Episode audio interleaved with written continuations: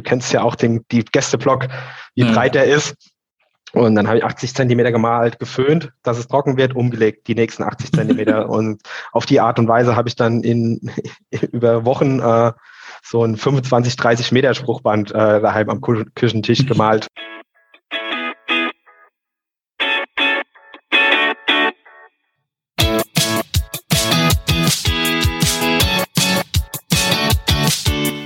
Fußballgeschichte, Fankultur, Groundhopping. Football was my first love ist deine Anlaufstelle für Fußball-Audio-Inhalte, Fußball-Podcasts und Hörbücher in der Football was my first love App.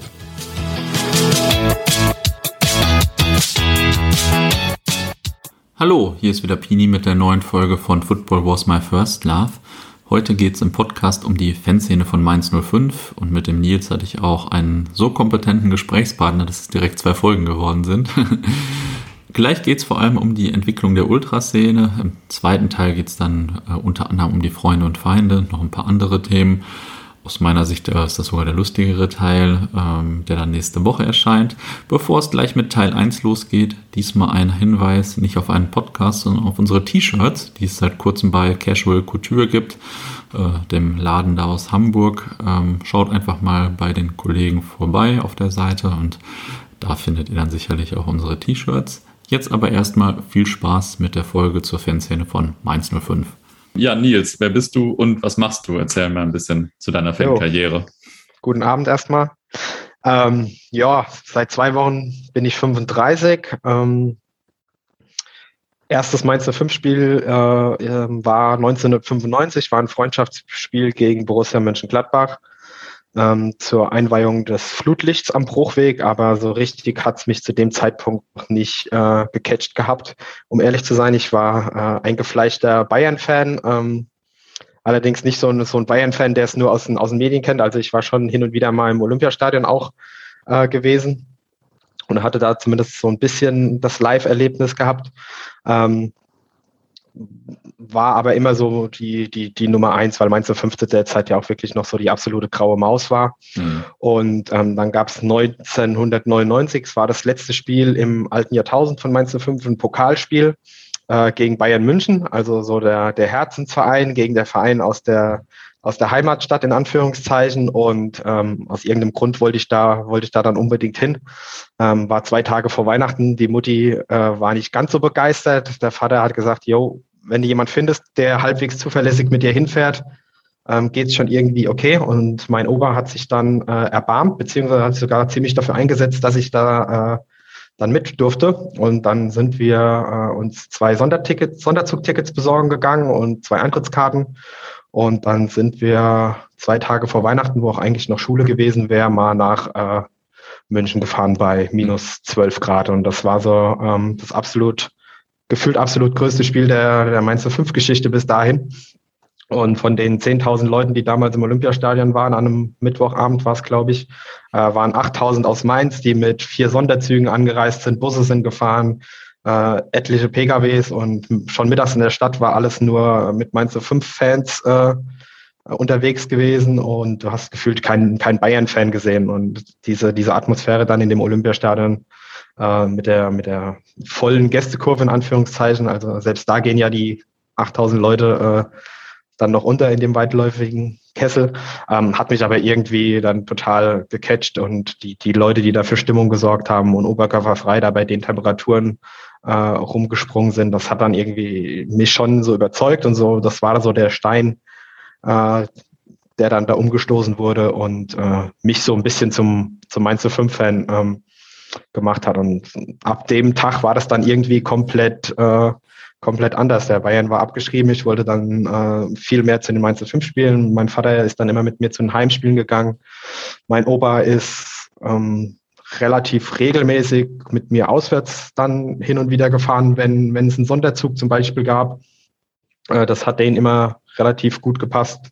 Konnte man dann wenigstens noch ein paar drei Meter äh, durch den Zug laufen. Das war dann immer angenehmer für, für ihn, wie durch äh, wie in einem Bus zu sitzen über mehrere Mhm. Stunden. Und äh, ja, dadurch, da war ich dann auf einmal von, von äh, 0 auf 100 mehr oder weniger äh, relativ meinst du fünf verliebt gewesen und bin dann da auch immer mehr so in die, in die Fanszene, in die kleine reingerutscht, da damals so im aufkommenden Internet gab es zwei, zwei Fanforen, ähm, wo ich relativ aktiv war und auch dann so die ersten Leute erstmal virtuell kennengelernt habe, aber auch dann äh, wir uns in, in, im richtigen Leben ähm, getroffen haben. Und wenn du dann ja ein bisschen, bisschen älter wirst, dann darfst du auch mal allein zu einem Heimspiel, fährst dann mal zu einem nahen Auswärtsspiel auch allein mit Kumpels.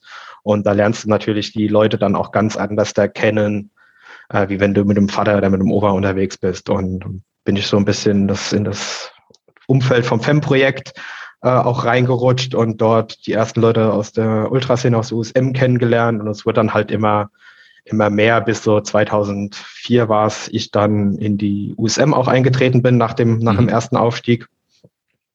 Ähm, und dort auch dann direkt von 0 auf 100 gefühlt an jeder Choreo mitgearbeitet, äh, allen möglichen Kram übernommen, mit auswärts gefahren, dreimal die Woche im Fanprojekt bei, bei den offenen Tagen gewesen und da dann halt wirklich relativ schnell, relativ viele Leute kennengelernt und ähm, das war dann auch schnell nicht mehr nicht mehr unbedingt äh, wegzudenken. Ja, und dann war ich bis 2010 äh, in der USM. Bin dann dort. USM heißt Ultraszene Mainz. Ne? Ultraszene ne? Mainz, genau.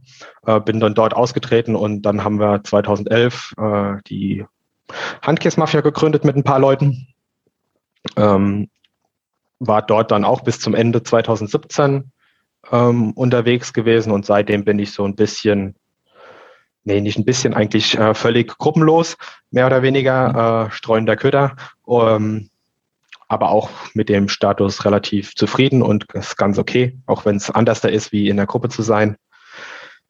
Ähm, so viel eigentlich zu meinem Werdegang, ja. Und ich sag mal so, in den letzten 15 Jahren ist eigentlich nichts in der Fanszene passiert, ohne dass ich irgendwie äh, zumindest ein bisschen die Finger mit dem Spiel mhm. habe. Das kann ich mir, glaube ich, äh, auch so schon auf die. Fahne schreiben, ja. Ja, cool. Das hört sich doch äh, nach einem nach einer langen Aufnahme hier an. ich habe Zeit, ja. ja, sehr gut. Ähm, und du bist ja, wie ich das wahrnehme, auch so ein bisschen so ein kleiner Historiker eures Vereins oder eurer Fanszene oder vielleicht auch äh, gar nicht klein, denn also ich habe da in den Fanszines natürlich ein bisschen nachgeguckt und da war ja auch sehr viel historischer Aspekt, sehr viele historische Aspekte. Ähm, seit wann kann man denn in Mainz überhaupt so von einer Fanszene sprechen? Wann gab es so die ersten Fanclubs? Also ich glaube, äh, Historiker ist ein bisschen äh, übertrieben. Also ich, ich wäre gern viel tiefer in diesem Thema und ich wünschte, ich hätte da auch in den letzten 20 Jahren äh, viel akribischer gesammelt oder aufgehoben Sachen oder auch irgendwie mal festgehalten als Erinnerung. Ähm, von daher, da wäre noch viel mehr Potenzial bei mir. Aber ja, ich, mich interessiert das Thema schon und ich weiß da auch, glaube ich, relativ viel drüber und ist jetzt auch noch in den letzten Wochen, Monaten ein bisschen mehr in den Fokus gerückt. Ähm, also so ein Anfängerhistoriker, vielleicht können mhm. wir uns darauf mhm. einigen. Ja, ähm, ja ähm, zu deiner Frage, ähm, erste Belege, so in Form von Bildern und auch kleinen Anekdoten findest du auch schon in den, in den 60ern. Ähm, da haben wir damals zum Beispiel mal im, im Pokal gegen Werder Bremen gespielt, wo wir gewonnen haben mit einem legendären Pfostenbruch. Äh, äh, nächste Runde war dann Auswärtsspiel bei 1860 gewesen. Da gab es zum Beispiel ein Sonderflugzeug, das voll mit, mit Mainz 5 Fans waren. Und am nächsten Tag nach der Rückkehr und dem gewonnenen Spiel wurde die Mannschaft von tausenden Fans am Bahnhof äh, empfangen. Und das sind so die mhm. ersten Belege. Und da gibt es auch Bilder, wo man im Hintergrund schon äh, Fahnen sieht, die rot-weiß sind. Und ähm, mhm. Das sind so die ersten Belege, die mir zumindest äh, bekannt sind. Und da waren auch teilweise tausende Leute schon am Bruchweg. Aber so die, die ähm, richtige Fußballstadt war, war Mainz ja lange Zeit einfach, einfach nicht. Also, weil sie unterklassig rumgekrebst sind und wenn dann nur mal im Pokal für Furore gesorgt haben. Und ähm, da war schon auch in Mainz eher die Leute äh, Kaiserslautern-Fan oder Frankfurt-Fan oder äh, die großen Vereine. Gladbach gibt's relativ viele und sicherlich auch den einen oder anderen Bayern-Fan. Ja.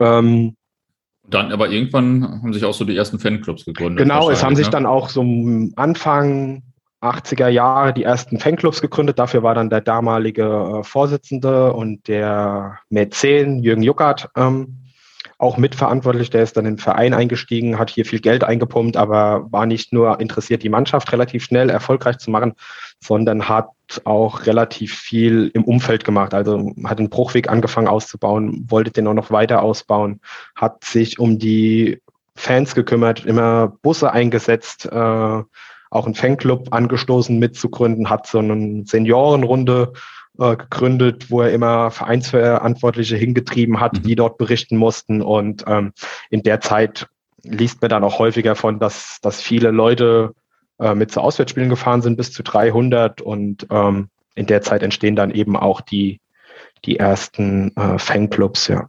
Mhm. Und das war wahrscheinlich dann auch man so, ich sag mal, normallos und Kutten und irgendwann vielleicht auch so eine kleine dritte Halbzeitfraktion oder so. Genau, also das waren, waren normale Fans, die halt äh, Kutten oder selbstgestrickte Schals dabei hatten und ähm, auch hin und wieder mal für, für Ärger zu haben waren. Das kann man auch in ein paar Geschichten rauslesen. Und ähm, ja, 1984 gründet sich ja dann die MZ Army. Mhm. Das war ja eine der großen Hooligan-Gruppierungen hier in Mainz, später dann auch noch die Rheinhessen-Front, ähm, die auch eine ähnliche Rolle hatten und ähm, die dann hin und wieder durch den Südwesten gezogen sind und dafür äh, für Ärger gesorgt haben auch, ja, aber auch dem Verein unterstützt haben und äh, dem hinterhergereist sind, ja.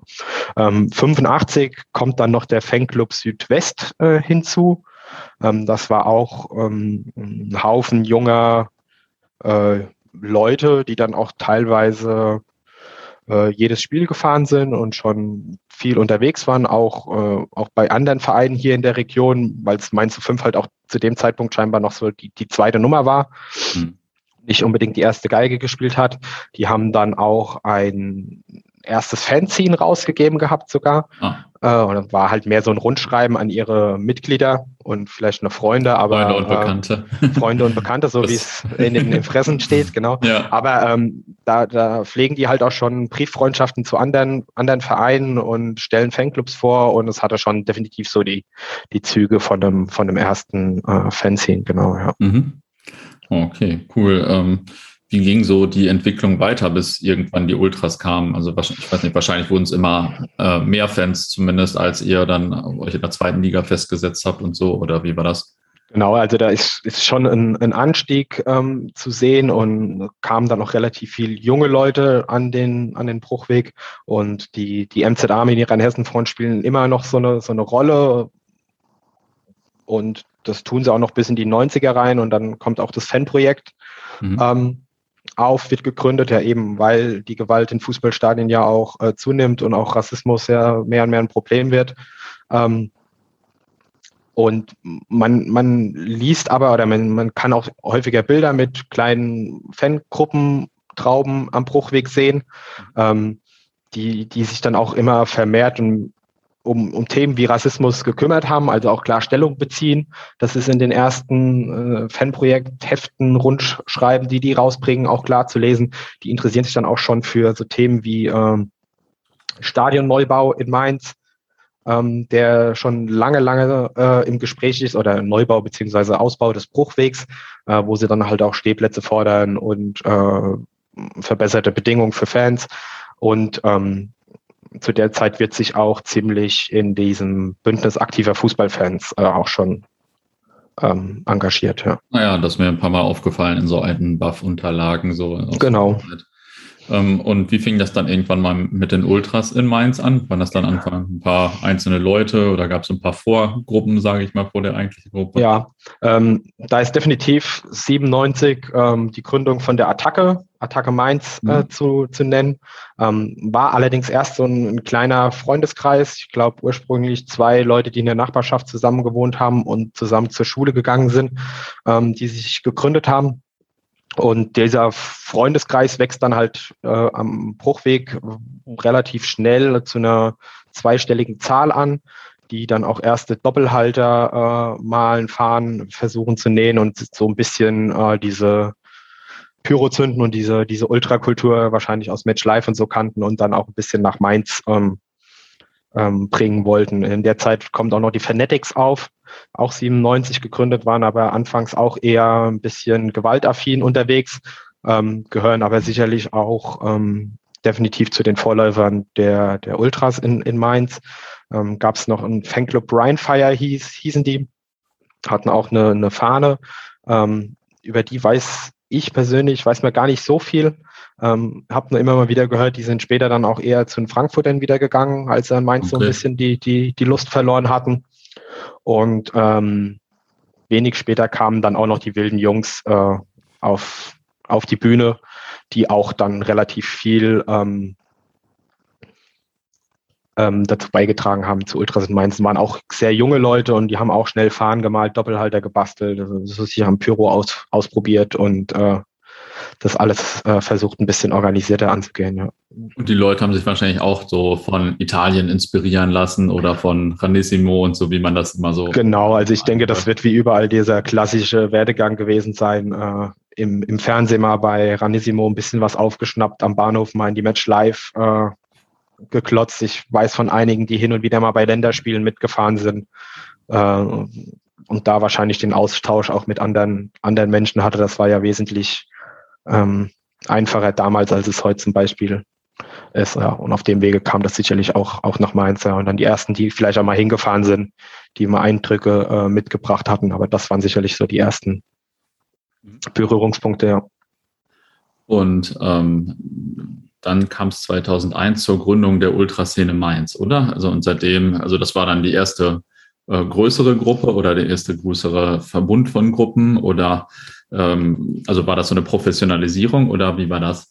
Genau, also die Ultraszene Mainz ähm, wurde eigentlich gegründet äh, als Dachverband aller, aller Gruppen, also die, die kleinen einzelnen Freundeskreise-Gruppen, wie ich sie eben genannt hatte, Attacke, Fanatics, Wilde Jungs, die haben schon noch ähm, weiter bestanden und die, die, die Ultraszene Mainz sollte das alles so ein bisschen, so der Dachverband darstellen, das alles so ein mhm. bisschen abdecken, dass man eben mit einer einheitlicheren Stimme ähm, spricht, ein nach außen hin stärkeres Auftreten hat. Man wollte dann auch vermehrt Choreos ähm, ähm, umsetzen und ähm, sich einfach dadurch besser, besser organisieren. Und ähm, selbstverständlich ist das Ganze dann auch äh, ernsthafter angegangen worden. Man, man war sich mehr seiner, seiner Rolle in der Fanszene bewusst, hat auch so den Kontakt zu anderen Fans gesucht, war dann auch in diesem von mir angesprochenen Forum schon äh, sehr präsent gewesen, wenn es da mhm. Stimmungsdiskussionen gab und ähm, hat sich auch diesen Dialog mit den normalen Fans auf, auf reellen Treffen oder Stimmungsdiskussionen auch gestellt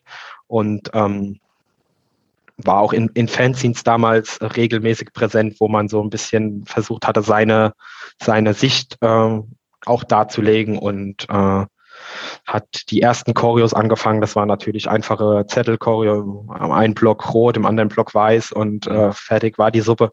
Aber wurde dann auch schnell äh, ausgereifter und ambitionierter und äh, auch mit, mit Stilelementen, die ähm, so vorher, glaube ich, auch noch nicht ähm, irgendwo anders da äh, gezeigt wurde. Ich kann mich an eine, eine, kleine Choreo in Mannheim erinnern.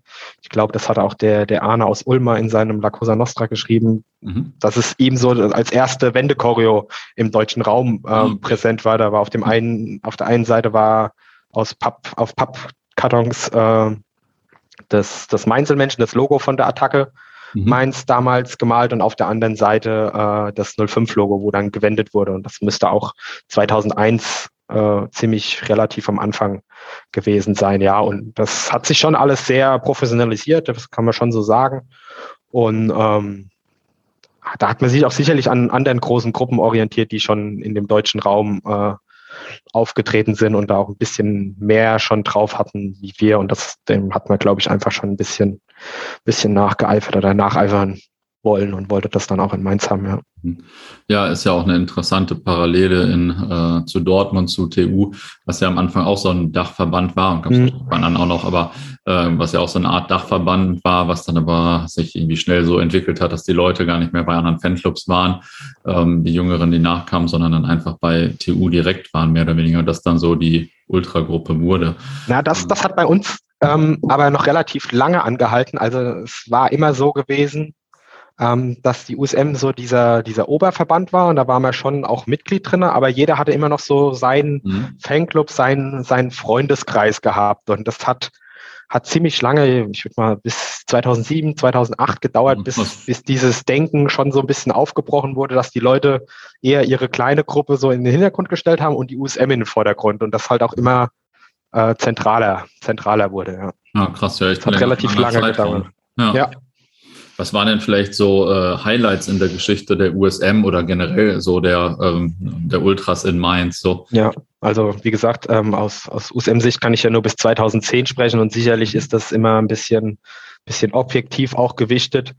Ähm, ich versuche es einfach mal so ein bisschen allgemein unserer äh, Fanszene ähm, aufzu, mhm. aufzubröseln.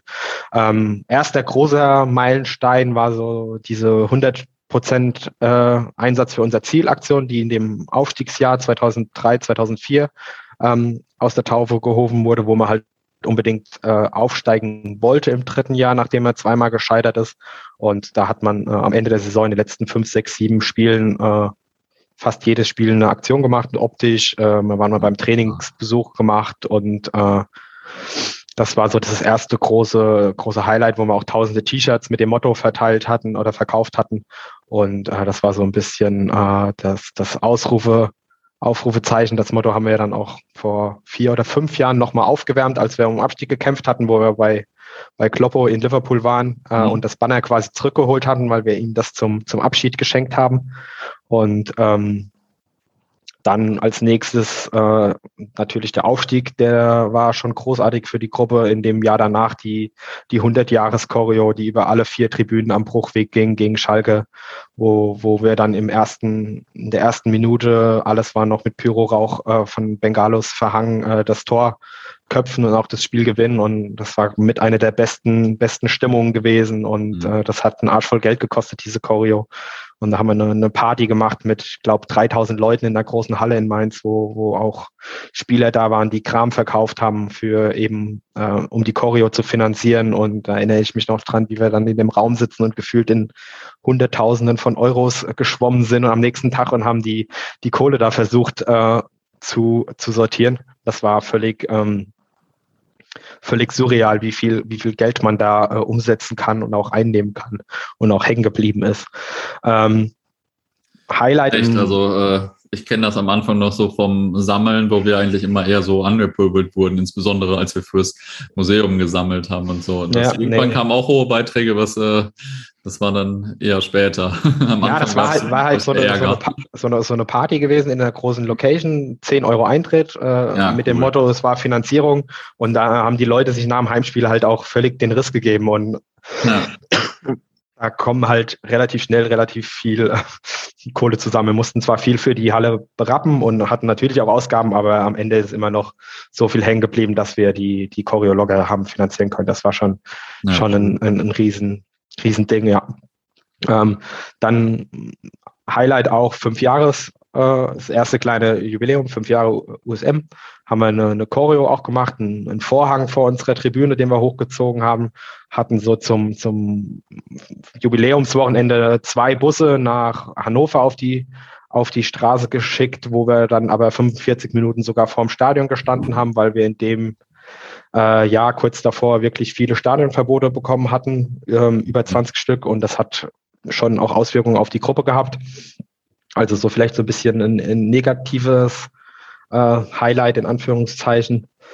Ähm, später dann natürlich auch den, den Umzug ins, ins neue Stadion, was uns vor große Herausforderungen gestellt hat, aber auch eine, eine wahnsinnige, wahnsinnige Chance war, einfach weil weil wir endlich auf der Tribüne Platz hatten und auch äh, wieder die Möglichkeit hatten, junge Leute auch anzuziehen, während in dem, im Bruchweg alles so in seiner Suppe geschwommen ist, dadurch, dass der, mhm. die Auslastung fast nur mit Dauerkarten waren ja. und äh, der Q-Block generell nur Dauerkarten hatte. Und wenn junge Leute mal Karten bekommen haben, dann waren es ins Außenblöcken und weit von uns weg. Und der Zugang zu uns war damals ähm, überhaupt nicht ähm, so easy möglich, wie, wie das heute zum Beispiel ist. Und mhm. ähm, ja, kurz vorm, vorm, äh, vorm Umzug hatten wir dann noch ähm, größere Differenzen in der Gruppe, wo ich dann in dem Zug auch ausgetreten bin und einige andere auch. Und ich glaube, so diese, dieser Neustart für die USM mit vielen jungen Leuten, der gehört definitiv auch so zu einem, zu einem Meilenstein von der, von der USM.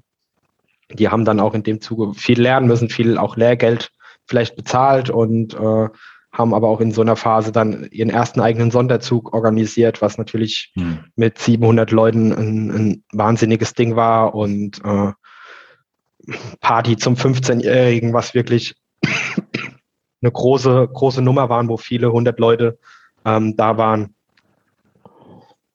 Hm.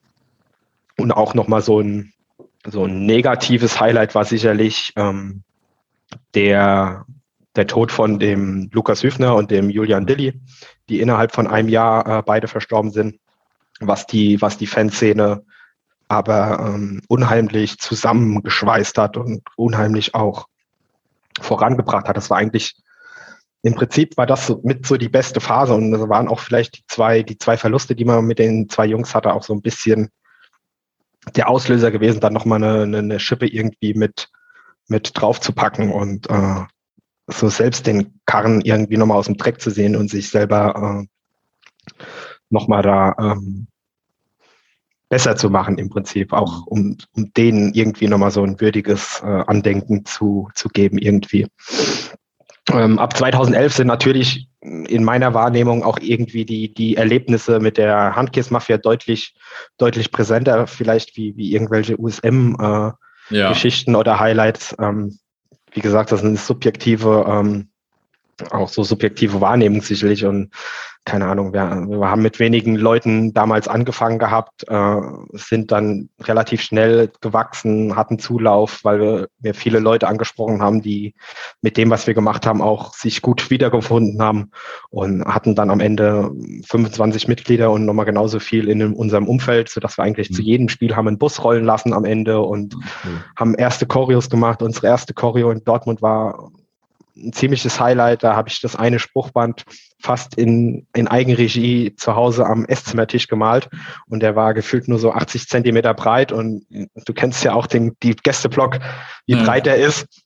Und dann habe ich 80 Zentimeter gemalt, geföhnt, dass es trocken wird, umgelegt, die nächsten 80 Zentimeter. und auf die Art und Weise habe ich dann in, über Wochen äh, so ein 25, 30 Meter Spruchband äh, daheim am Küchentisch gemalt und äh, das ist, ist natürlich super äh, präsent und dann. Was stand drauf auf dem Spruchband? Ähm, oben stand Mannschaft, Verein, Fans und mhm. nur gemeinsam stark stand unten. Und dazwischen ja, war so eine rot-weiß geteilte äh, Blockfahne. Das war so ein bisschen am Anfang unser, unser Credo auch gewesen, was wir uns auf die Fahne geschrieben haben, weil wir halt einfach wieder so alle ein bisschen zusammentrommeln wollten und so alle gemeinsam. Also die Message sollte einfach sein, dass wir, dass jeder so sein Teil bringen muss, damit es am Ende vom Tag funktioniert. Mhm. Und ähm, ja, wie gesagt, wir haben dann Busse organisiert, sind dann gewachsen und äh, hatten mit unserem Flyer, den wir online hochgeladen waren, unheimliche Reichweiten gehabt und haben auch vieles äh, viele Sachen in Mainz unseren Stempel aufgedrückt, äh, waren fanpolitisch unterwegs gewesen, hatten für uns eine coole Fünfjahresfeier, haben uns einen eigenen Raum zugelegt und die Entwicklung in den sechs Jahren, wo wir wo wir bestanden haben, die war schon schon enorm und auch rückblickend ist das auch so für mich so mit die beste äh, beste Zeit gewesen, in der wir uns dann auch so zur zweiten Gruppe in, in Mainz äh, mhm. entwickelt haben und von, von unserem ersten Standpunkt, so mittig Tribüne, nach unten an den Zaun neben die USM gezogen sind, großes Banner und wirklich viele Leute erreicht und später dann einen Vorsänger auch gestellt und das war schon, äh, schon eine gute Zeit, die dann 2017 leider zu Ende war, aus meiner Sicht ziemlich schade.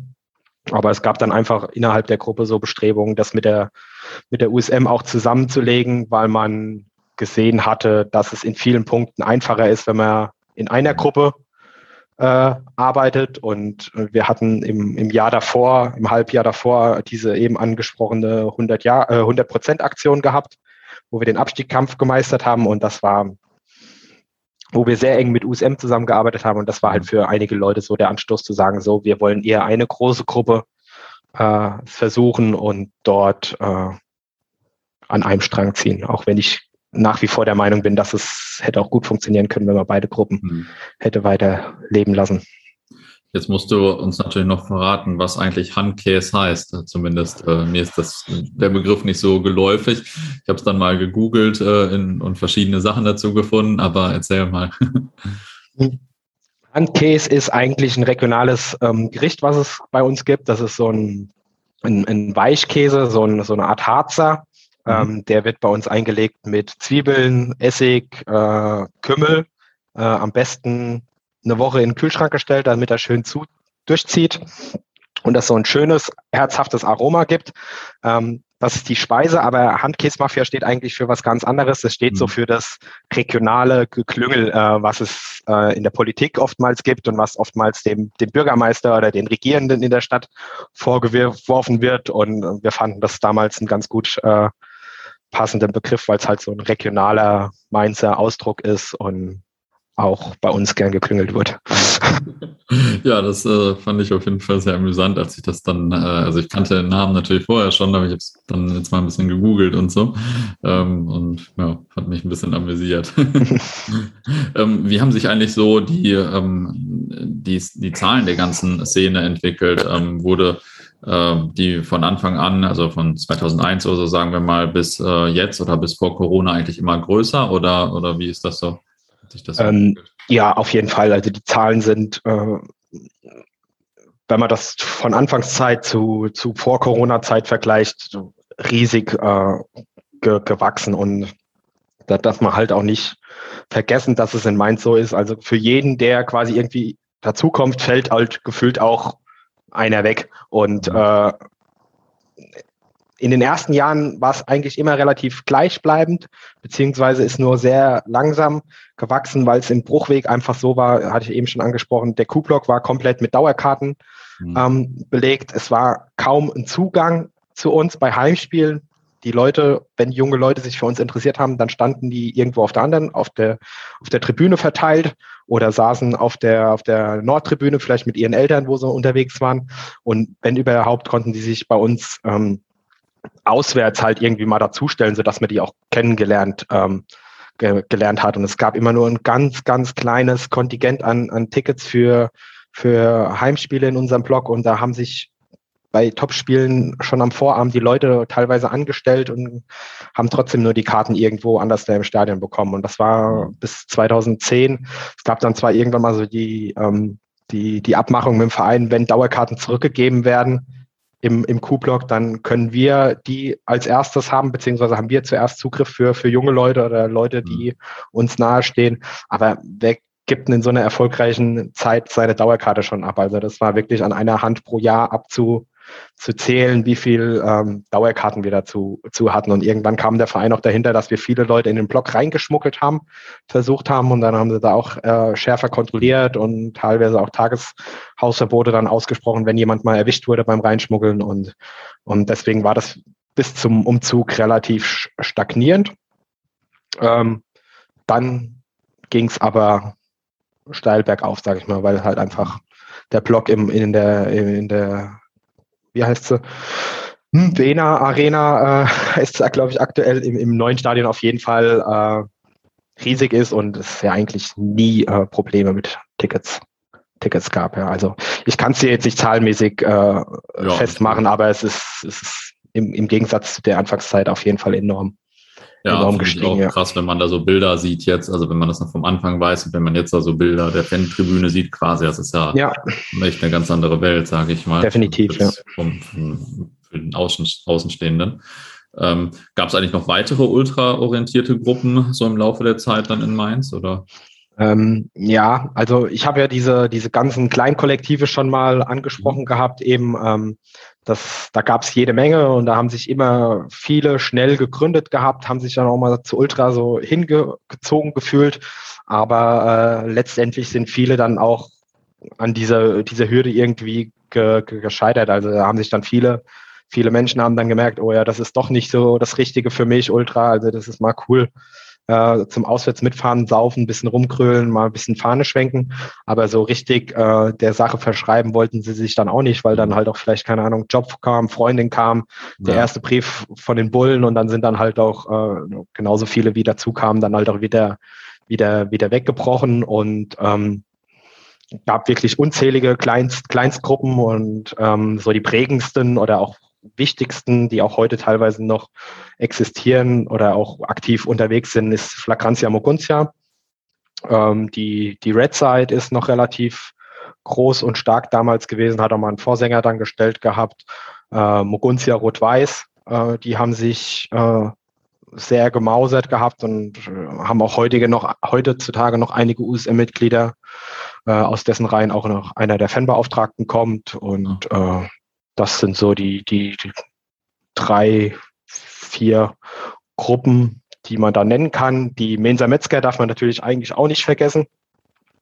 Haben sich selbst nie so wirklich als Ultras gesehen, weil sie immer so ein bisschen an der Gewaltsache äh, gestört haben und aufgehängt haben und äh, ja, ein Stück weit sich auch irgendwie so für was Besseres gehalten haben. Mhm. Und im Prinzip in meinen Augen waren es Ultras, weil sie dies so, wie sie das gemacht haben und durchgezogen haben, einfach äh, man sie schon so einkategorisieren kann, wenn man das denn, das denn will, ja. Und dann eben als, als richtige Ultragruppe die, die Handkissmerfets ab 2011, ja. Ähm, du hast ja vorhin schon ein paar Choreos genannt und wenn man sich ein bisschen damit beschäftigt, dann da findet man echt eine ganze Menge richtig gute Choreos, äh, ja. die alle gar nicht mehr so richtig in Erinnerung, obwohl ich die ja mal auch mal wahrgenommen habe. Äh, was waren denn für dich so die absoluten Choreo-Highlights vielleicht? Ja, gibt's gerade in der Anfangszeit gibt's da relativ viel. Also so das erste, auch die erste Choreo, wo ich so aktiv mitgearbeitet habe, war gleich die erste zum ersten Heimspiel in der ersten Liga. Äh, haben wir eine einfache weiße Blockfahne gemacht, ein Ziffernblatt mit 05-Logo drauf und äh, unsere Zeit ist gekommen. Das hat halt so für den war, war tierisch schlicht und einfach und äh, heutige Maßstäbe auch völlig völlig banal und schnell hingezaubert, aber das war halt so damals für uns so die Message und ist letztendlich auch ja so ein bisschen gekommen, wie wir es damals schon prognostiziert hatten. Äh, Im gleichen, gleichen Jahr hatten wir auch, glaube ich, das erste äh, Spiel gegen Kaiserslautern. Haben wir auch wieder eine große Blockfahne gemacht unter dem äh, Motto, der Teufel in unserem Land wurde in die Provinz verbannt. Das war ein utopisch schwer, eine utopisch schwere Blockfahne, weil wir die aus so einem ganz komischen Material gemacht haben. Das war eher so eine so eine Tischdeckenfolie, wie man so von so Festen kennt, so richtig fest und schwer.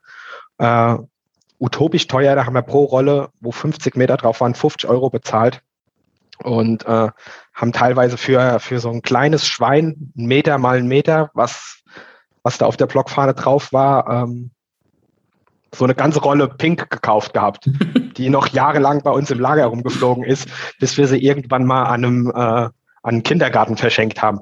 Und äh, da haben wir teilweise auch Geld verbrannt, weil wir dann noch Hautfarben brauchten fürs Meinzelmännchen. Und ähm, die war, war gefühlt 1000 Tonnen schwer und äh, hatte so als Message den ein großes Meinzelmännchen und eben den, den wegtrottenden äh, Teufel, der so im Hintergrund auf dem, auf dem Bett so hoch, hochläuft. Und ähm, dann eben 2005 äh, die angesprochene 100-Jahres-Choreo über alle vier Tribünen mit Pyro vorne dran, die offiziell genehmigt war und für die auch äh, Christian Heidel, ich glaube, 2000 Euro Strafe äh, zahlen musste, weil er sein Okay dazu gegeben hatte. Ähm, das war das war Wahnsinn. Da waren wir über Wochen, Monate äh, mit beschäftigt und die haben wir im, im März gezeigt und waren, glaube ich, schon im Herbst dabei, die zu malen, weil das halt für uns völlig äh, neue, neue Maßstäbe waren. Und äh, 2006 dann die große fünf Jahre USM-Choreo mit dem Vorhang, dem angesprochenen, in Graffiti-Schrift ähm, drauf, die wir auch in vielen durchgemachten Nächten gesprüht haben. Das war halt so ein Vorhang an einem Dach hochgezogen. Das war, wüsste ich jetzt auch nicht, wer das in Deutschland vielleicht schon vor uns hatte, ja. aber dürften auf jeden Fall nicht so viele gewesen sein.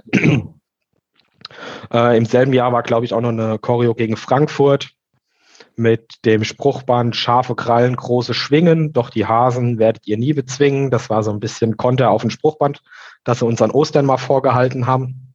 Äh, da haben sie uns frohe Ostern, ihr Hasen, gewünscht.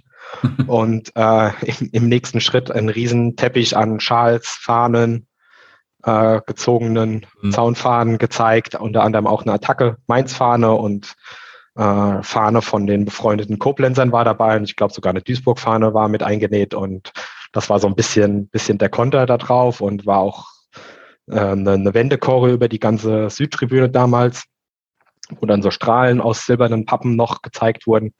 Und ähm, es wurde dann im Laufe der, der, der folgenden Jahre ein bisschen weniger am Bruchweg, weil wir uns dann so ein bisschen aufgrund verschiedener Differenzen mit den anderen Fans so ins, ins Herz der Tribüne zurückgezogen hatten, nur noch so einen kleinen, selbstverwalteten Bereich, äh, quasi nur so ein Viertel vom damaligen Q-Block gehabt haben, mhm. hatten, den wir erreicht haben und wir hatten dafür uns gesagt, wir wollen nur Choreos in dem Bereich machen, den wir auch irgendwie so aktiv erreichen. Also wir wollten nicht mehr irgendjemanden äh, eine Pappe in die Hand drücken, mit dem wir nichts zu tun haben. Ja. Und ergibt einen ziemlichen Fliegenschiss auf der dann doch relativ großen äh, Tribüne und da hatten wir noch zwei, drei ganz coole Sachen, aber jetzt nichts vergleichbar mit den anderen großen Dingen, die wir, die wir davor gemacht haben. Und äh, ähm, nächstes große Highlight war dann erstmal die 2011 war es, glaube ich, die Abschiedschoreo aus dem Bruchweg, die die neue USM in Anführungszeichen, die jungen Leute zusammen mit den Mensan Metzgern ähm, äh, rausgehauen haben, auch über alle vier Tribünen. Und das war auch schon nochmal ein schöner, würdiger äh, Abschied aus, aus dem Bruchweg, genau. Mhm. Und im, im neuen Stadion war es eben auch lange Zeit so, dass diese neue, riesige Tribüne so völlig für uns überdimensioniert war. So hat natürlich viel mehr Aufwand bedeutet, viel höhere Kosten. Deswegen die Choreos, die über die ganzen Tribünen gingen, auch lange, lange Zeit sehr überschaubar waren. Da gab es nur die Eröffnungschoreo zum ersten Spiel, nochmal eine zehn Jahre äh, USM-Choreo. Äh, zugegeben eine ziemlich coole äh, Choreo von den Metzgern. Äh, da hatten die so ein, auf eine Blockfahne ein Palindrom gemalt. Also das ist ein, ein Schriftzug, der von hinten wie von vorne äh, gleich ist mhm. den die sich selbst ausgedacht hatten. Und das war dann der Schriftzug Mainz. Hatten sie auf eine Blockfahne hochgezogen und dann die Blockfahne quasi einmal äh, im, im Kreis gedreht. Die war rund mhm. und dann war der Schriftzug von, von vorne wie von hinten gleich zu lesen. Und das ist mir auch, bis auf die, die Frankfurt hatten das, glaube ich, mal in einem Spiel gegen Hertha, wo sie so eine Prinzessin, äh, also von der alten Dame zur, zur launischen Diva umgedreht haben. Und ich glaube, sonst hat das auch noch nie jemand äh, in Deutschland zumindest irgendwie gehabt. Und das fand ich, fand ich äh, ziemlich cool. Da hatten die noch ein Spruchband dazu gehabt, äh, wie man es auch dreht und wendet, unser Städtchen ist formvollendet. Mhm. Äh, und das, das fand ich, äh, fand ich cool. Und so große Sachen gab es dann eigentlich erst ab 2017 in diesem diesen Abstiegsendkampf, Abstiegskampf nochmal zu sehen und auch äh, bei unseren Europapokalspielen hatten wir versucht, immer über die ganze Tribüne zu machen, aber an zwei Händen absolut ab, abzuzählen, was wir da über die ganze Tribüne gemacht haben. Ansonsten auch nur so kleine in unserem direkt erreichbaren Bereich. So. Ja, man muss ja in so eine äh, Riesentribüne auch erstmal hineinwachsen, so als Gruppe. Ja, definitiv, ja. Also, ja. Äh, das war ja in Dortmund auch nicht anders und ja. wahrscheinlich auch ähnlich. Ähm, wir können ja mal ein bisschen eure Highlights, in der Zeit ist ja auch viel passiert bei euch, mal ein bisschen durchgehen. Ähm, der erste Aufstieg 2004, das war wahrscheinlich richtig großartig, oder? Das äh, muss doch das äh, Mega-Erlebnis gewesen sein. Das war definitiv eine, eine riesige Nummer. Es war, war ja so gewesen, dass wir in den zwei Jahren davor einmal bei Union Berlin gescheitert sind, einmal in Braunschweig ganz knapp. Bei Union am hat uns Spieltag jeweils. Ne? Genau, am letzten Spieltag jeweils. Union hat uns ein Punkt gefehlt, ein Jahr später ein Tor. Mhm. Und äh, im dritten Jahr hast du ja eigentlich so die Erwartungshaltung, so jetzt muss es ja klappen. Also, denk, also knapper geht's ja eigentlich gar nicht mehr. Und dann haben wir eigentlich eine relativ durchwachsene Saison gespielt, waren dann aber am letzten Spieltag, glaube ich, Vierter während äh, Aachen auf Platz Platz drei war und wir mussten natürlich liefern, waren aber auch so ein bisschen auf die die äh, Schützenhilfe vom KSC angewiesen, der gegen Aachen gespielt hat. Und wir haben vor dem Spiel äh, einen Marsch gemacht aus der Stadt äh, zum Bruchweg hoch.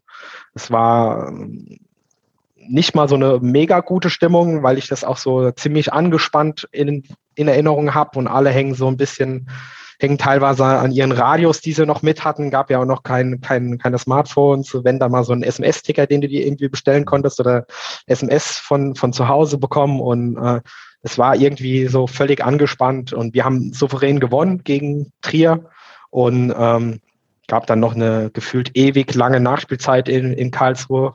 Und bis dann halt die, diese erlösende Nachricht kam, so, das Spiel ist aus. Äh, ich glaube, unentschieden haben sie gespielt und wir haben, haben Aachen über, überholt und äh, sind auf Platz drei und damit aufgestiegen. Und das war da sind natürlich dann alle Dämme ge gebrochen, also Platz gestürmt und mit der Mannschaft gefeiert und Pyrotechnik und äh, Feierei in der Stadt und am nächsten Tag noch gefeiert und gefühlt am übernächsten Tag. Und gibt's Leute, die berichten, sie waren eine Woche lang nicht zu Hause und nur unterwegs gewesen.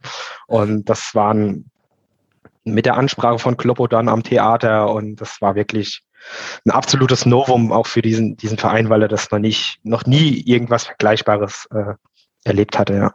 Hm. Und in der ersten Liga musstet ihr euch so als Fans aber erstmal noch ein bisschen Respekt dann erarbeiten, oder? Ich habe das zumindest so von uns damals wahrgenommen, dass wir immer gesagt haben, ja, ja, Mainz, äh, bla bla und so weiter, die, äh, die gibt's ja noch gar nicht und so weiter und so fort.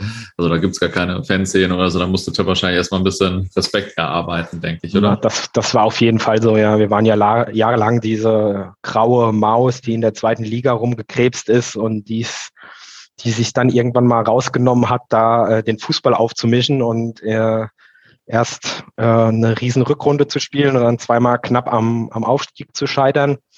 Mit diesem für viele Menschen unsympathischen Jürgen Klopp, dieser gute Laune Mensch, der äh, da allen die Welt und den Fußball auch erklären will. Und äh, wir als Fans hatten, hatten sowieso so diesen Stempel des, des Erfolgsfans, der erst mit mhm. dem Erfolg vom Fußball dazu kam. Was sicherlich für oder auf viele Leute und auch auf viele Leute aus der Ultraszene zugetroffen hat, die dann halt auch erst in den letzten ein, zwei Jahren davor zum Verein gefunden haben. Und es war aber halt so diese Zeit vor WM 2006, wo eh so dieser riesen Fußballboom äh, war. Und ich glaube, dass jeder dieses typische Fußball Publikum mit geschminkten Gesichtern und so einen Hype hatte. Nur ist er bei uns halt viel extremer aufgefallen, weil er nicht in diesen etablierten großen Fanszenen so, so untergegangen ist, wie es bei uns ähm, ja. war. Bei uns waren dann auf einmal der Bruchweg voll und vorher 10.000 und jetzt 20.000 Leute und halt gefühlt jeder Zweite mit einem mit einer Fastnachtsperücke oder einem geschminkten Gesicht, da war das natürlich schon viel, viel auffälliger wie, wie woanders. Und der Mainzer, der ist natürlich immer freundlich, immer fair. Und dann gab es den geschminkten Clown, der bei jedem Spiel zu sehen war und noch irgendwelche anderen Heikos, die, die sich wichtig getan haben und verkleidet haben. Und ähm, diese, diese lustig, bunte, äh, nette Fan- Welt ist dann natürlich auf diese, diesen Bundesliga-Welt getroffen, irgendwie so mit Rivalitäten, jahrelang gewachsenen Strukturen, was wir nicht unbedingt hatten, Traditionsvereine. Und ich, ich glaube oder ich hab also, hatte so, so den Eindruck, dass da viele Leute auch so ein bisschen Angst oder Angriff auf ihren eigenen Verein gesehen haben, indem sie halt geglaubt haben, oh ja, die, die, die nehmen uns da jetzt den Platz vom, hm. einen Platz in, in der Bundesliga weg, so wie es eigentlich dann auch später mit Hoffenheim war und Leipzig war, ja. weil man uns mit denen ja überhaupt nicht, nicht vergleichen kann, weil wir, haben keinen externen Geldgeber gehabt, wir haben uns das alles mehr oder weniger ähm, selbst erarbeitet gehabt über, ja. im Laufe der Jahre. Und ähm, ja, ich glaube, das war halt so das, das große Pro Problem und äh, wir waren halt so diese, diese Empörlinge ohne Geschichte und ohne Tradition, wie du es ja auch gesagt hast, und ohne Fanszene und äh, keine großen Erfolge. Und das ist ja auch alles richtig, aber äh, wir hatten auch die großen Momente in der Vereinsgeschichte gehabt, nur ja. wurden die halt auch bewusst von der Vereinsseite nicht irgendwie nach außen gekehrt, weil man sagt, wir leben im Hier und Jetzt und unsere Zeitrechnung beginnt gefühlt erst 2000, äh, 1997 mit, mit Wolfgang Frank, der so den Verein mhm. wachgeküsst hat. Und das ist auch heute oftmals noch von Christian Heidel so vertreten. Alles, was davor war, ist, ist zwar da, aber es wird jetzt nicht irgendwie mhm. an, die, an die große Glocke gehängt. Und ähm, ich, ich meine, schau mal zum Beispiel nach Darmstadt vor ein paar Jahren.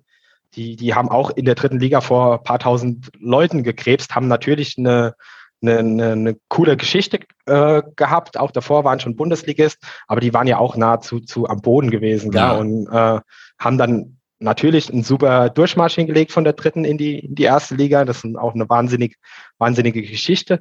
Aber ähm, da braucht mir doch auch keiner vormachen, dass die 15 Leute, die dann später am Böllenfalltor waren, schon, schon immer die, die, die Linienfans waren. Gell? Da wird es mhm. auch genug gegeben haben, ähm, die, die da neu dazugekommen sind oder die vielleicht vorher auch mal hin und wieder zur Eintracht gegangen sind oder beim Waldhof gewesen sind. Das ist ja auch nicht, auch nicht weit und sich dann auf einmal da im, im Böllenfalltor einfinden. Und äh, das sind doch auch für mich irgendwie diese Erfolgsfans und vielleicht haben es die Darmstädter einfach nur cleverer gemacht und das halt mit ihrer Szene oder mit ihren Strukturen besser kompensiert und aufgefangen und denen halt mehr ihren Stempel aufgedrückt. Also, aber auch da sage ich halt immer, das sind auch nochmal zehn Jahre nach uns gewesen. Und ja, ja. da waren auch die Gruppen und auch diese Ultrakultur und die Strukturen auch nochmal ganz anders da gewachsen, wie es, wie es 2000, 2004 war. Und ja. äh, natürlich ging uns dieses, dieses Image auch, äh, um da auf die Frage nochmal zurückzukommen, am Anfang war es okay, dann haben wir es angenommen, ausgeblendet, aber spätestens nach einem Jahr äh, geht es dir natürlich auch auf den Sack, wenn du überall äh, als die freundlichen Mainzer wahrgenommen wirst und da mhm. nur der lustige Stimmungsclown bist. Das ging uns dann auch äh, schnell auf den Sack. Ja, kann ich mir vorstellen. Das wird mir auch so gehen. Das war halt natürlich im ersten Jahr war halt alles cool. Wir sind, keine Ahnung, zum ersten Spiel nach Stuttgart mit 6000 Leuten gefahren, waren mit 8000 in München im Olympiastadion. Mhm. Hamburg war ausverkauft, weil jeder hin wollte und ja. jeder wollte die Bundesliga sehen und äh, da hatten wir auch wahnsinnige Zahlen und gute Stimmung und das nimmst du natürlich mit. Das sagst du ja auch nicht. Äh, klar. Finden wir doof. Und, nee, äh, klar, klar. Vor allem, diese Erkenntnis kam dann auch zugegeben erst, erst einen, einen Ticken später, dass das ja eigentlich nicht alles so ganz geil ist. Ja, ja. Also war, war jetzt auch gar kein Vorwurf von meiner Seite. Also ich erinnere mich nur daran, wie das äh, damals so oder wie, wie, wie da so die Wahrnehmung war und dass das ja, ja, ja und äh, ganz ich anders. Ich glaube, das war halt generell, so. das war halt, glaube ich, generell überall so gewesen. Hm. Hm. Was ja auch ein Stück weit nachvollziehbar ist. Ja. Ähm, wie war das denn, als ihr euch dann für Europa qualifiziert habt? Ich glaube, 2011 war das erste Mal, oder? Nee, das erste Mal war sogar 2005 schon. Ah, okay. Ach so. Das da sind wir über die Fair Play-Wertung reingerutscht. Ja, da haben die, die Kollegen aus Hannover ja letzt bei, bei Schlü hier bei eurem Internationalformat ja. äh, sich drüber ausgelassen. Ähm, da sind wir über diese, diese Fair Play-Wertung reingekommen, ähm, wo halt das Image der, des, der Fans viel mit reingespielt hatte, diese gute Laune, äh, immer alle fair begrüßen. Der Stadionsprecher lässt den Gäste die Mannschaft äh, Mannschaftsaufstellungen rufen und pudert auch sonst jeden gefühlt den, den Po äh, und das hat er halt ihr als weiche Kriterium in diese, in diese Fairplay-Wertung ja. mit reingespielt, auch wenn Hannover und ich glaube auch Bielefeld vor uns gestanden haben in dieser Tabelle. Ähm, aber was machst du, wenn du dann halt ausgewählt wirst und in diesem Lostopf willst, also das hinterfragst du doch dann auch nicht. Also bist doch dann froh, erstmals in deiner Vereinsgeschichte äh, auch in, in äh, in Europa spielen zu dürfen, dann ja. hinterfragst du eher diese, diese, diesen, diesen, diesen Wettbewerb oder dieses Klassement und warum nicht diese zwei Startplätze, die damals, glaube ich, dafür vergeben wurden, äh, irgendeine Liga festbekommt zum Beispiel. Gell? Und äh, ja. Das, da haben wir uns natürlich wahnsinnig drüber gefreut, als wir erstmal in diesem, in diesem Lostopf gelandet sind. Da waren, glaube ich, noch sechs andere Mannschaften oder fünf andere Mannschaften drinne, äh, woraus dann zwei Vertreter gezogen wurden. Wir waren natürlich einer davon. Und das war äh, ja geil. Also wir haben an dem Abend noch ge gefeiert, als wir erfahren haben, dass wir da gezogen wurden. Aber wie, wie hast du äh, das äh, vorher mitgekriegt eigentlich, dass ihr da so, also dass das kriegt man dann am PC mit oder so, dass äh, also am, am Rechner irgendwie mit, dass man auf einmal Europapokal spielt oder sowas? Naja, es gab da scheinbar schon so eine, es gab eine Auslosung, äh, mhm. äh, wo dann halt irgendwo im UEFA-Hauptquartier äh, sechs Loskugeln in den Topf geworfen mhm. wurden. Ich meine, das wird auch irgendwo übertragen oder gestreamt zumindestens mhm. und äh, dann stand auf der auf dem einen Zettel in der Kugel natürlich Mainz zu 5 und äh, war erstmal okay, äh, krass. Dann haben wir uns alle zusammengefunden, haben da noch einen getrunken drauf, damals einem, auf einem Weinfest in der Nähe von Mainz und auch auf dem, auf dem Theaterplatz waren hunderte von Fans gewesen, die da spontan äh, diesen, diesen Einzug gefeiert haben. Ja, und dann sind wir erstmal am nächsten Tag alle aufs Amt gelaufen und haben uns einen Reisepass beantragt, weil in, in, der, in der ersten Runde hast du dann da eher weit entfernte äh, Ziele bevorstehen gehabt. Und so kam es dann auch. Wir haben dann einen Vertreter aus Armenien gezogen. Äh, der Verein hat ein ganz cooles Angebot rausgehauen. Ich glaube, für 450 Euro konnte man hinfliegen, hast eine Übernachtung bekommen und ähm, konntest da dabei sein. Und das war schon war schon äh, ein, ein geil, geiler, geiler Moment gewesen. Da hat sich so ein bisschen dieses äh, Spruchband, was wir Anfang des Jahres 2005 gezeigt haben, da hatten wir äh, geschrieben 2005 unser Jahr, weil wir eigentlich nur damit gerechnet haben, dass wir souverän den Klassenerhalt äh, eintüten und äh, zumindest dann noch ein Jahr Bundesliga spielen. Dass es dann aber äh, auch mit Europa wird, das äh, hat, ähm, hat, hat keiner sich irgendwie ausgemalt gehabt und äh, ja, es war schon dann cool. Wir sind dann nach Armenien geflogen. Äh, zweite Runde war Auftritt in Island, da war ich leider nicht dabei. Und dann nochmal äh, Sevilla hatten wir auch gehabt als dritten Gegner, mhm. die später dann sogar UEFA Cup-Sieger wurden. Ja. ja. Und es ja. war eigentlich jedes Spiel, auch die, die, die Spiele, die später noch gekommen sind, 2011, 2013 oder auch 2016, ist jetzt egal, ob wir da in, in Griechenland, in Rumänien oder in, äh, in Baku waren, das ist, das, jede, jede Reise hat da so sein, seine Geschichte und dadurch, dass du halt, glaube ich, einfach nicht jedes Jahr irgendwo präsent bist und jedes Jahr äh, nach, nach England zu Arsenal London fährst oder so, ja. ist, die, ist die Wertigkeit von solchen seltenen Auftritten ja auch definitiv die, viel, viel höher als, äh, ja. als wenn du das er Erlebnis jedes Jahr ähm, hast und das ja, völlig, völlig verwässert, ja. Und es war, waren schon immer coole, coole Spiele und coole Ziele auch, ja. Und wie war das dann, als ihr euch äh, 2011 das erste Mal sportlich qualifiziert habt? Das war doch wahrscheinlich dann auch ein richtig krasser Moment, oder? Das war ein ziemlich krasser Moment, ziemlich cool gewesen. Ja, wir hatten da ja in dem Jahr ähm, als Erstrundengegner einen Vertreter aus Rumänien bekommen. Und da war sich sicher, ja gut, das wird eine easy Nummer. Äh, da, da, fahren wir hin und äh, gewinnen das Ding, haben im Hinspiel dann schon nur unentschieden gespielt zu Hause und sind dann hin und haben im Elfmeterschießen dort äh, glorreich äh, verloren gehabt. Und dann war die Stimmung natürlich direkt am, am Arsch nach dem ersten Auftritt äh, auf, äh, nach, der, nach der sportlichen Qualifikation und jeder hatte sich eigentlich schon Gruppenphase ausgemalt gefühlt und mhm. Geld zur Seite gelegt, einen Urlaub geschont und dann fliegst du da so blamabel in, in Rumänien raus. Ja. ja.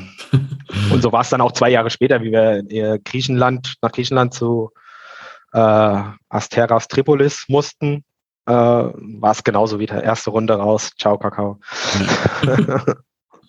Ja gut, so ist das manchmal. Ja. Ähm, was waren denn vielleicht so andere Highlights in der Bundesliga oder in der zweiten Liga? Mhm. Also, also grundsätzlich das, das erste Bundesliga-Jahr, das war, war Wahnsinn, weil, weil wir, wie gesagt, teilweise da Spiele gewonnen haben, von denen wir es nicht erwartet haben. Wir sind da mit Leuten, eine Zahl an Leuten auswärts gefahren, die äh, geil war. Wir hatten gute Stimmung gehabt immer und der Bruchweg war immer ausverkauft und es hat immer das Dach gefühlt weggeflogen, weil sich jeder da irgendwie an der Stimmung und Support beteiligen wollte. Das war auch so die, die, die beste stimmungsmäßige Phase, die wir, glaube ich, jemals an dem Bruchweg hatten. Und äh, das war, dieser Effekt hat sich natürlich im zweiten Jahr schon wieder nachgelassen und im dritten erst recht, aber das war halt, so das erste Jahr war halt einfach in der Beziehung schon richtig geil, weil wir auch souverän äh, drinnen geblieben sind und das im zweiten Jahr nochmal wiederholt haben und dann teilweise auch die Bayern geschlagen und am letzten Spieltag haben die Bayern irgendwann mal in, in Mainz den, den Klassenerhalt klar, äh, die Meisterschaft klar gemacht und wir sind gleichzeitig äh, drin geblieben und dann war da eine riesen Gaudi, wo die Spieler sich mit den Bayern noch gegenseitig das Bier übergeschüttet haben und das so kleine Kleinigkeiten, die eigentlich cool sind, aber dann stellt sich natürlich auch irgendwann die Routine ein, gell? das ist ja klar und im, im dritten Jahr äh, steigen wir ab und war auch okay, war kein Beinbruch, weil wir alle so wussten, Mainz 5 ist, wird immer so um den Abstieg kämpfen und es wird immer mal vorkommen, dass man vielleicht mit absteigt. Das wurde uns von Kloppo und auch von Christian Heidel äh, mantraartig auch immer vorgebetet und von daher war es gar kein Thema, hatten dann eine relativ gute erste Zweitligasaison wussten aber auch, wenn wir, wenn wir das nicht schaffen, dann, dann geht der Kloppo. Der hatte gesagt, er geht noch ein Jahr zweite Liga, versucht den Wiederaufstieg. Das, das ist er dem Verein irgendwie schuldig. Das wollte er machen. Aber wenn es nicht funktioniert, dann geht sein Weg wo, woanders da weiter. Und dann ist er dann äh, letztendlich bei euch gelandet. Und das hat ihn aber auch keiner äh, irgendwie rumgenommen, weil er da stets mit offenen Karten gespielt hatte und äh, er gefühlt eh ein, ein Heiliger hier in, in Mainz ist. Und ähm, mhm dann sind wir im zweiten Zweitligajahr sogar äh, bis ins Halbfinale vom Pokal gekommen. Das ist auch definitiv ein Highlight. Da haben wir dann gegen Leverkusen gespielt, äh, auch mit tausenden Leuten damals nach Düsseldorf gefahren, wo die eine Zeit lang zum Übergang gespielt haben, als ihr eigenes Stadion äh, umgebaut wurde. Und äh, da warst du halt gefühlt so nah an dem Finale, gell? Also so eine, eine Qualifikation für fürs Finale hätte dir, glaube ich, damals schon gereicht, um wieder Europapokal zu spielen. Mhm. Und wir haben dann da sogar noch ein 1-1 in die Verlängerung gerettet, aber am Ende sind wir da 3 oder 4-1 untergegangen und das war dann insgesamt ein cooles Erlebnis, mal so weit im Pokal zu kommen, weil das haben wir vorher noch nie geschafft und auch seitdem nicht mehr ansatzweise. Äh, aber es hat dir halt so der, der, der kleine äh, der kleine Schritt zum Finale äh, gefehlt, was ja eigentlich jeder mal erleben will da in Berlin. Äh, auf der Mauer stehen und halt dieses Finale äh, erleben oder ja. vielleicht den Pokal gewinnen, klar, weiß ja dann auch nicht. Und ähm, dann sind wir am Ende von der, von der Saison dann aufgestiegen mit Jörn Andersen als Trainer und äh, waren eigentlich relativ frohen Mutes für die neue Saison und dann verlieren wir das vor der Saison das erste Pokalspiel in Lübeck und dann wirft Mainz 05 erstmal den, den Trainer ja, raus und äh, dann genau und dann alle wundern sich, alle denken, was passiert denn jetzt und wer kommt denn da? Jemand von der A-Jugend? Äh, funktioniert das? Also eigentlich wusste ja jeder mit, mit Kloppo, das ist, war schon ein, ein super mhm. Zufallstreffer, dass so jemand vom Spieler zum, zum Trainer wird und so, so einschlägt und dann kommt da Thomas Tuchel, gell, der ähm, die, die Fußballwelt oder auch die Mainzer Welt erstmal auf den Kopf stellt, äh, auch souverän den Klassenerhalt eintütet.